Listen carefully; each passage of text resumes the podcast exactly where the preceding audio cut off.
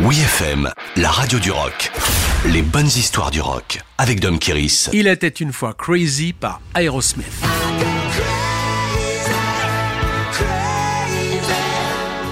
L'album Get a Grip a fait sensation à sa sortie en avril 1993, à commencer par sa pochette. On y voit en gros plan une cuisse de vache marquée au fer du logo d'Aerosmith, et surtout son pied est traversé d'un piercing. D'après le designer Michael Golob, c'est la première fois qu'un téton percé est représenté sur une pochette de disque. Il évite ainsi d'exposer les propres piercings des bad boys de Boston. Mais personne n'est dupe, si le packaging à connotation sexuelle est soigné, le contenu l'est tout autant. Sur les 14 titres que contient l'album, pas moins de 7 singles en sont extraits, dont plusieurs power ballades un peu redondantes telles que Crying, Crazy et Amazing. Toutes sont écrites en collaboration avec le compositeur Desmond Child, dont c'est la spécialité.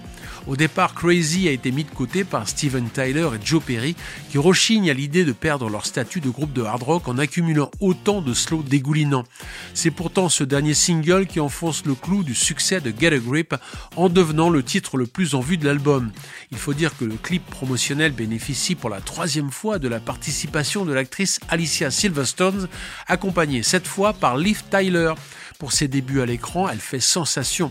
Pendant toute son enfance, Liv pensait être la fille du musicien Todd Rundgren. Sa mère, collectionneuse de rockstar, lui a révélé la vérité quand elle avait 9 ans, mais Liv ne l'a rendu public que peu de temps avant le clip de Crazy, en prenant le nom de Tyler pour se rapprocher de son père biologique Steven Tyler, le papa chanteur d'Aerosmith.